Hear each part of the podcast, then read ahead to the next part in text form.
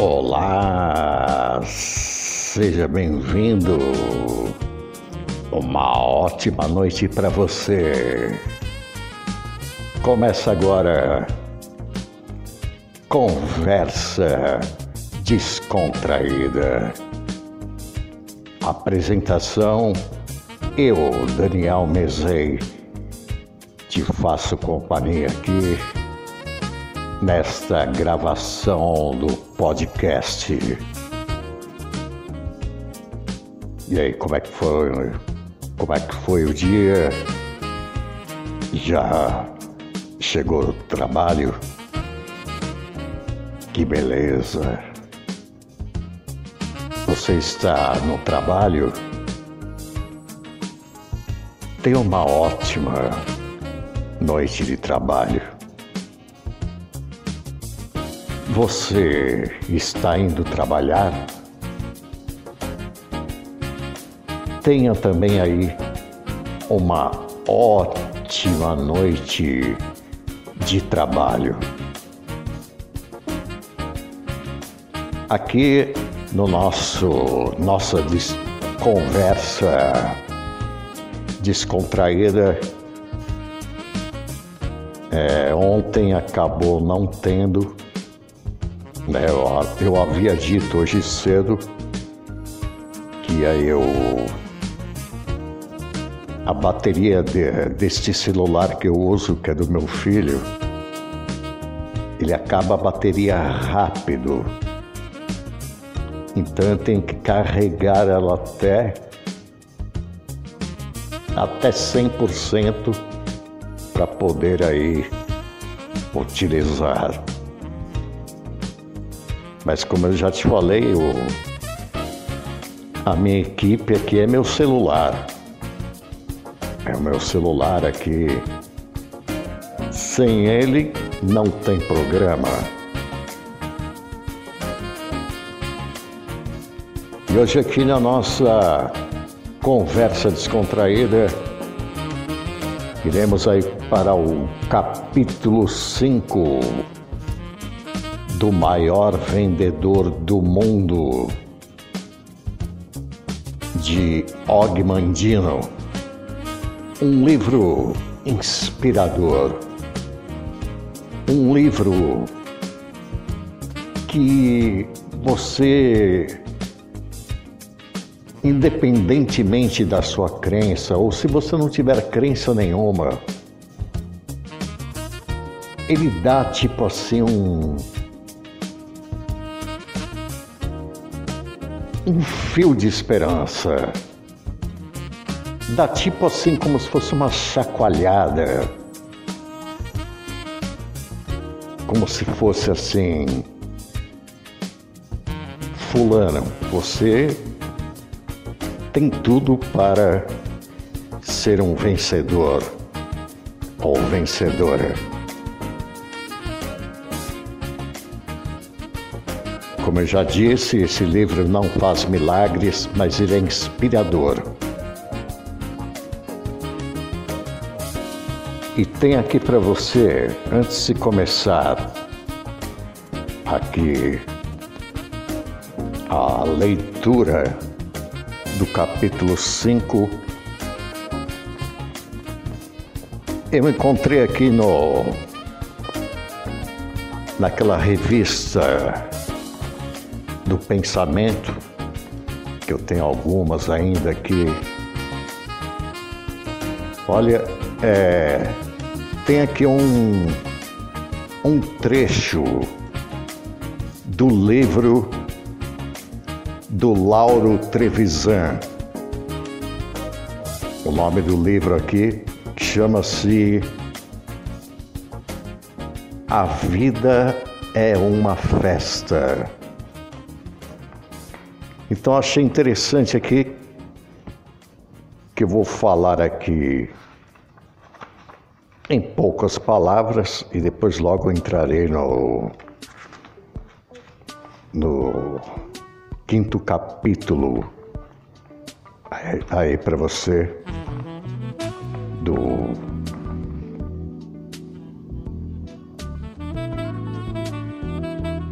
Vamos lá então.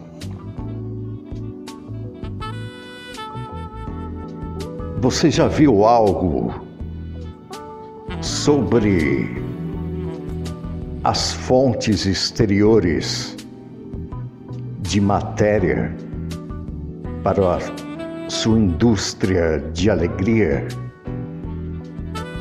Agora vamos descobrir a mina existente dentro de você, da qual poderá extrair inesgotáveis quantidades de matéria-prima. Reconhecendo que a palavra contém a energia do seu próprio conteúdo e reconhecendo que você tem o poder criador da palavra, resulta daí que você tem em si mesmo a fonte perene da matéria-prima da alegria. Pensar é dom imanente.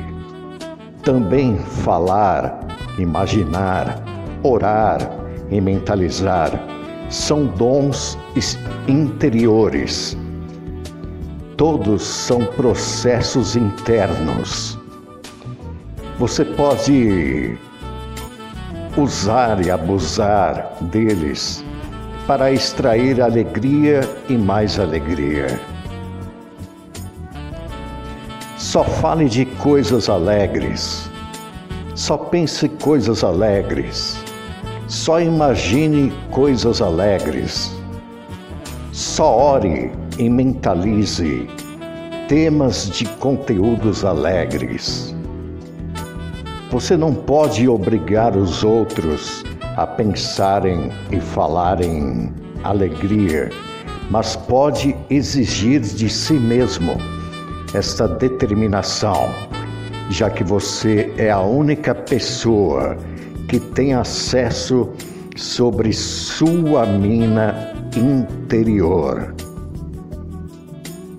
Em vez de dizer que seus amigos que vai mal, que a vida está cada vez pior, que você é um infeliz, pode substituir estas afirmações pelas seguintes: Eu vou cada vez melhor. De fato, a vida é um lindo dom de Deus.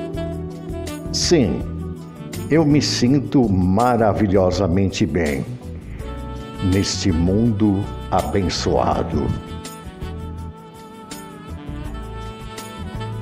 É você quem faz a escolha dos pensamentos e das palavras. Portanto, deve retirar da mina mental toda esta reserva fantástica da matéria-prima alegre. Que é que está pensando neste momento? Seja o que for, você pode assumir o controle da sua mente e projetar pensamentos positivos e alegres. Pode, por exemplo, imaginar uma cena humorística, pode lembrar uma piada ou uma situação jocosa, pode rever mentalmente uma crônica gostosa.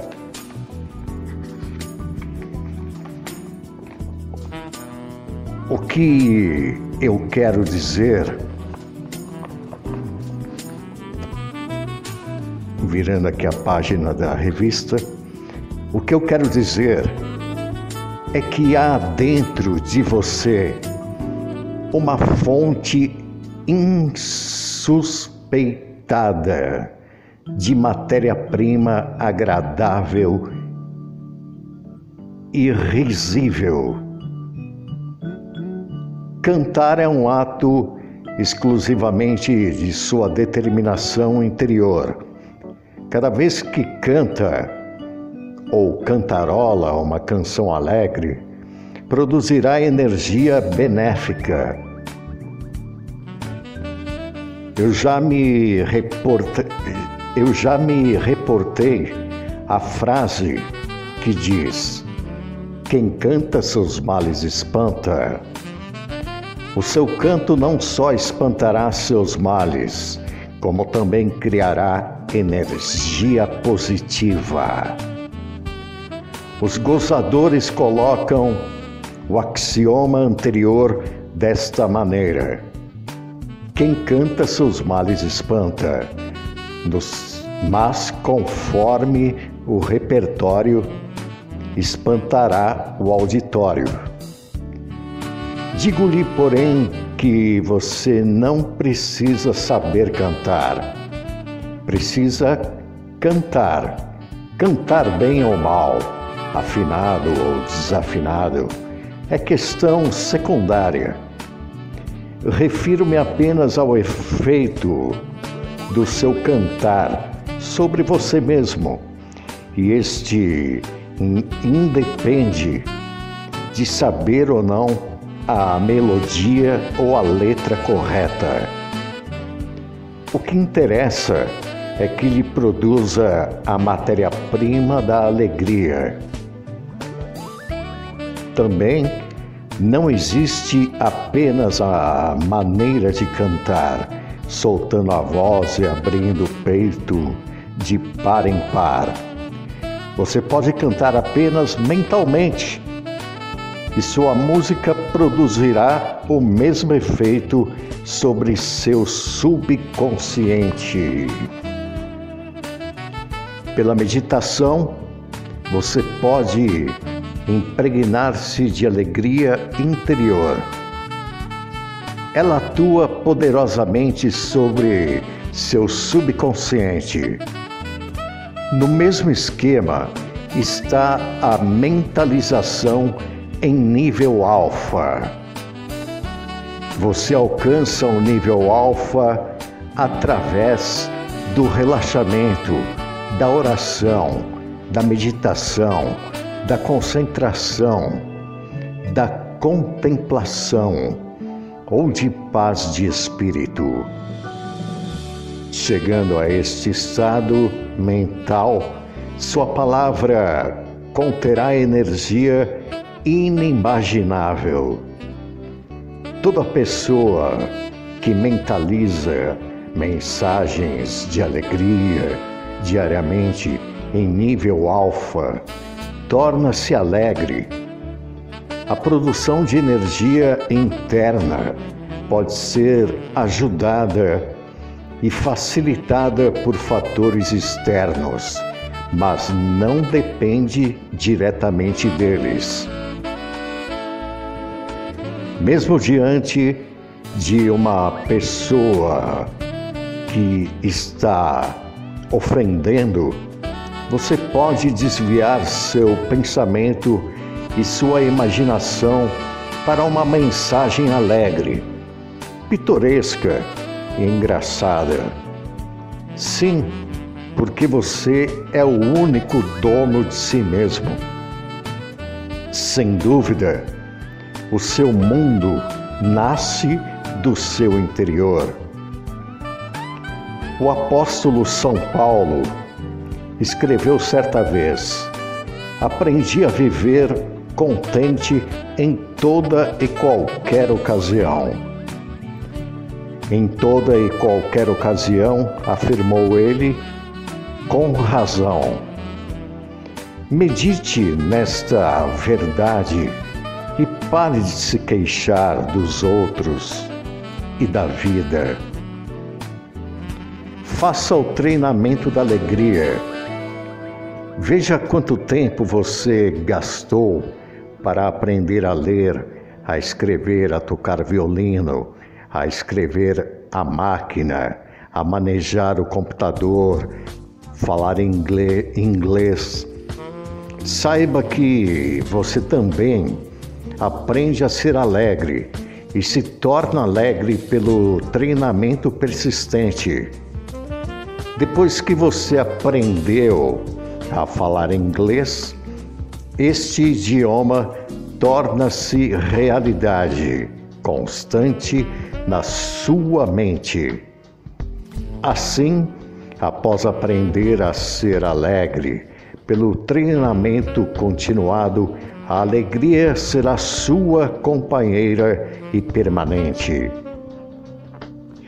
Razão tinha o Marquês de Maricá quando escreveu: Cultivar a alegria custa menos que a tristeza e traz melhores resultados. Quero agora lembrar-lhe uma verdade. Não basta pensar alegria nesse momento apenas, e assim entender que a alegria é sua realidade permanente. Não é dessa maneira que funciona. Daqui a meia hora, sua mentalização já é passado. O seu momento exato de produção de alegria é no instante em que sua mente cria alegria. O resto é passado. Conheci pessoas que se queixavam exclamando: Não sei o que aconteceu comigo. Eu sempre fui alegre e descontraído, mas agora estou numa forte depressão. A explicação é simples. Sempre foi pessoa descontraída e alegre, mas não é mais. No momento em que substituir os pensamentos de alegria e descontração por pensamentos e sentimentos de tristeza e frustração, já não será mais alegre e sim triste e frustrado. É, pois, tão simples ser alegre e feliz quanto, quanto ser triste e infeliz. Com isso, digo-lhe que é muito simples e fácil sair da sua depressão e amargura e alcançar o estado mental de alegria e felicidade. A fonte, volto a insistir, está dentro de você. Não tenha medo dos seus dez anos de depressão e nem do seu longo tratamento contra a melancolia. Ao decidir-se agora mesmo a ser alegre e criar na sua mente pensamentos de alegria, de amor e de felicidade, tornou-se alegre, cheio de amor e feliz. O resto é passado. Não adie a sua felicidade. Você já perdeu alguns milhões de minutos vivendo nas trevas mas estes milhões de minutos já estão desaparecidos no turbilhão do passado. A matéria-prima da alegria está sedimentada dentro de você. Não precisa buscá-la fora. Esse é o segredo dos segredos. Então tá aí o trecho aqui do livro de Lauro Trevisan. Aí o livro A Vida é uma Festa.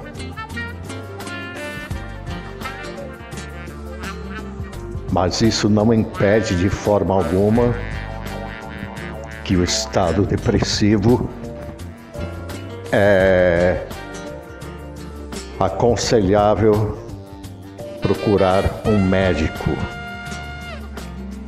para tratar aí a depressão. E tendo aí os bons pensamentos, que aí já será um complemento para superar. Vamos agora aqui o capítulo 5 aqui do livro O Maior Vendedor do Mundo de Og Mandino. Capítulo 5 Rafid seguiu devagar, a cabeça caída, para não mais notar a estrela espalhando seu caminho de luz diante dele. Por que cometera um ato tão tolo? Não conhecia aquelas pessoas na gruta? Por que não tentara vender-lhes a túnica? O que diria Patros e os outros?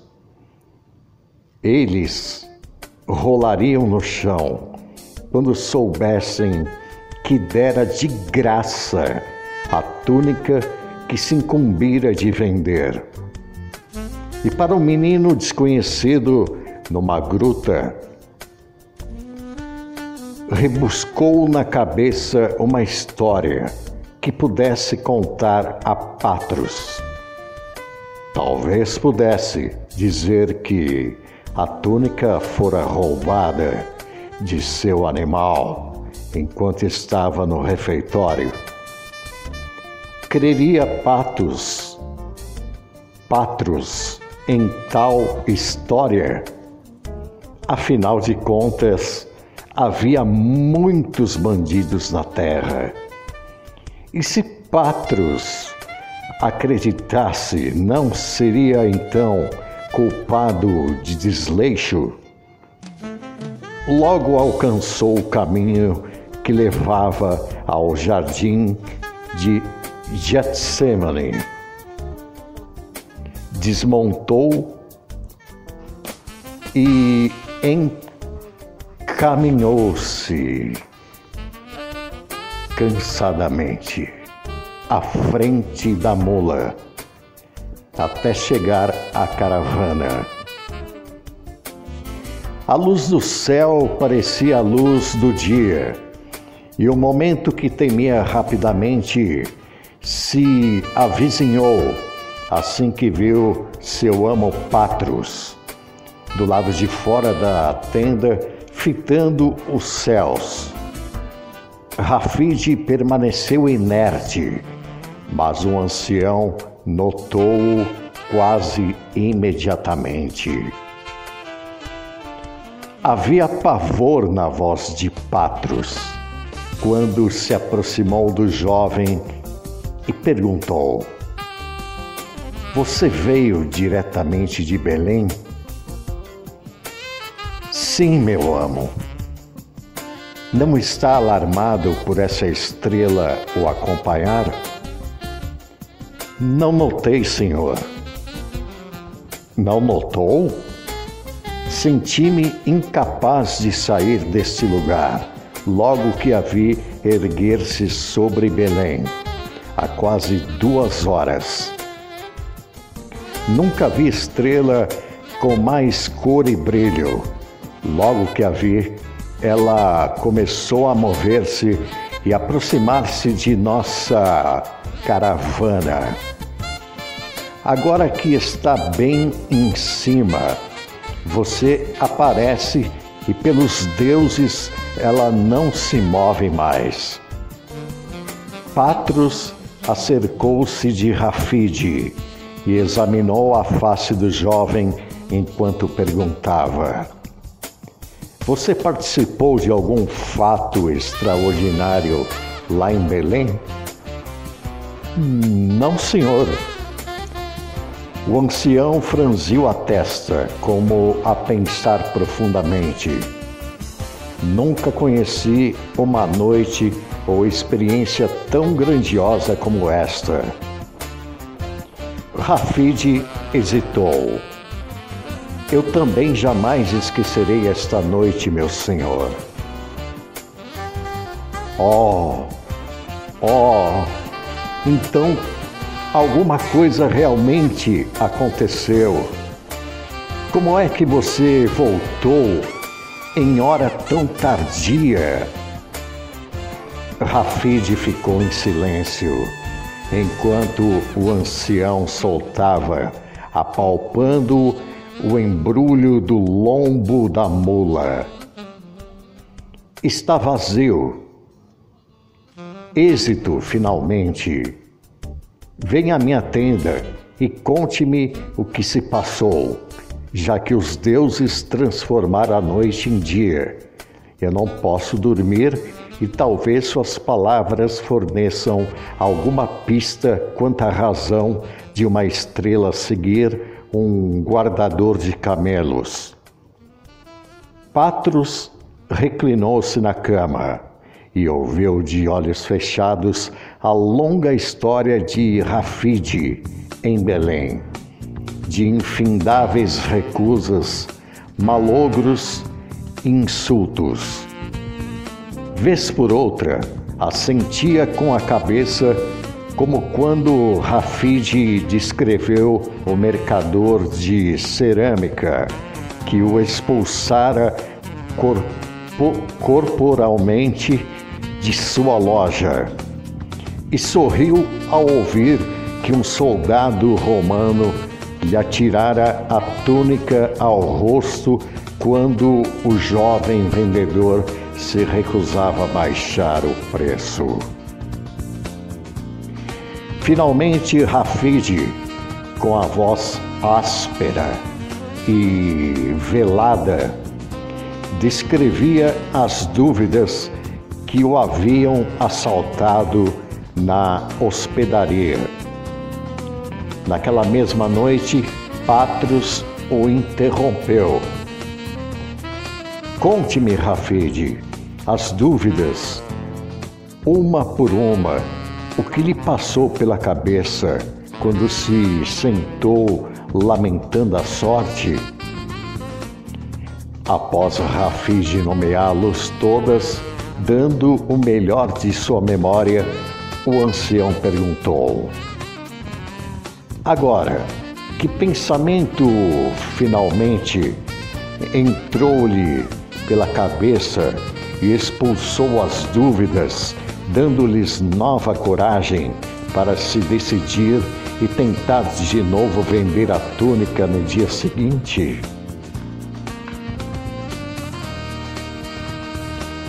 Rafid ponderou. Sua resposta, por um momento, então disse: Eu pensei apenas na filha de Calné. Mesmo naquela imunda hospedaria, eu jamais sabia que poderia vê-la outra vez se fracassasse. Então a voz de Rafide faltou. Mas eu falhei a ela de qualquer forma. Falhou? Não entendo. Você não voltou com a túnica. Em voz tão baixa que Patros teve de se curvar à frente para ouvir Rafide contou-lhe o incidente da gruta, o menino e a túnica. Enquanto o jovem falava, Patros relanceava os olhos repetidamente pela entrada aberta da tenda e pelo brilho além que ainda iluminava o chão do campo. Um sorriso ganhou forma em seu rosto perplexo e ele não notou que o rapaz interrompera a história e soluçava. Logo os soluços amainaram e houve apenas silêncio na grande tenda. Rafide não ousava fitar o amo. Fracassara e provara que não estava em condições de ser mais que simples guardador de camelos. Combateu a ânsia de virar-se de um salto e fugir da tenda. Sentiu então a mão do grande vendedor no ombro e forçou-se a olhar o amo nos olhos. Meu filho, esta viagem foi de muito lucro para você. Não, senhor. Para mim foi. A estrela que o seguiu curou-me de uma cegueira que ainda reluto em admitir. Es Explicar-lhe isto depois que regressarmos a Palmira. Agora faço-lhe um pedido. Sim, meu amo. Nossos vendedores começarão a chegar. A caravana amanhã, antes do pôr do sol, e seus animais necessitarão de cuidado. Concorda em reassumir as funções de guardador de camelos por enquanto? Rafid pôs-se de pé resignadamente e curvou-se ante seu benfeitor. O que o Senhor quiser, estarei às ordens, e lamento ter fracassado ao Senhor. Vá, então, e prepare o regresso de nossos homens. Encontraremos em Palmira. Assim que Rafide atravessou a entrada da tenda, a brilhante luz do céu cegou-o momentaneamente. Esfregou os olhos e ouviu o seu amo chamá-lo de dentro da tenda. O jovem virou-se e voltou para dentro, esperando que o ancião falasse. Então Patros apontou para ele e disse: Durma em paz, pois você não fracassou. A estrela brilhante permaneceu no céu por toda a noite.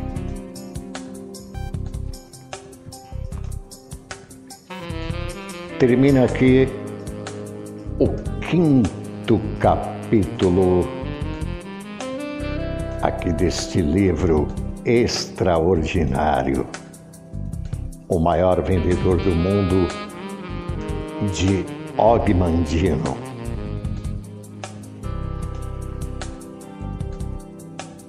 E você? Já. Já disse a ela hoje, ou a ele, eu te amo?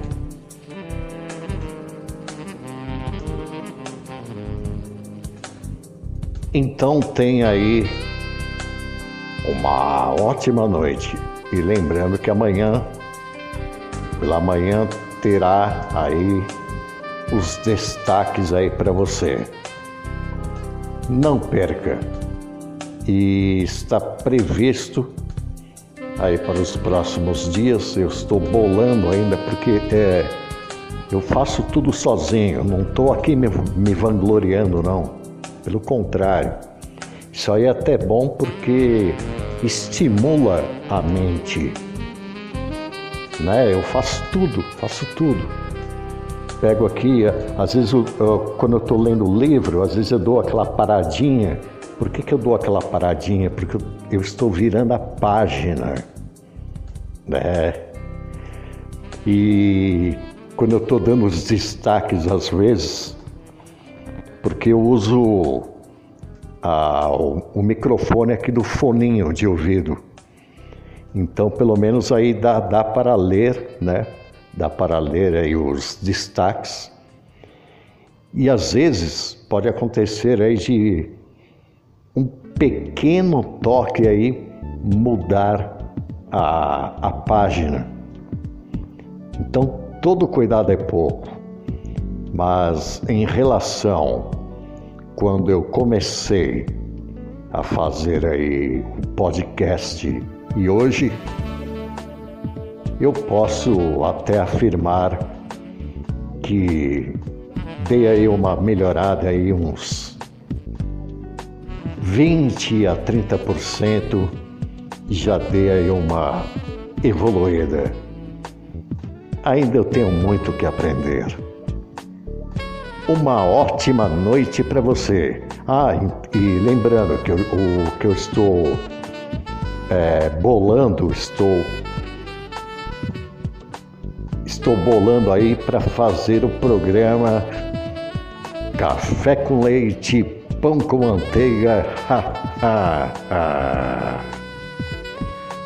É, é um, um programa aí que eu estou bolando, um programa aí descontraído também, um programa aí de bate-papo, destaques, enfim, aquela tarde, né? Antes do início da noite. Então é isso aí. Eu, Daniel Mezei, fico por aqui e até amanhã. Até amanhã aí nos destaques os destaques que eu darei aí para você. Até mais!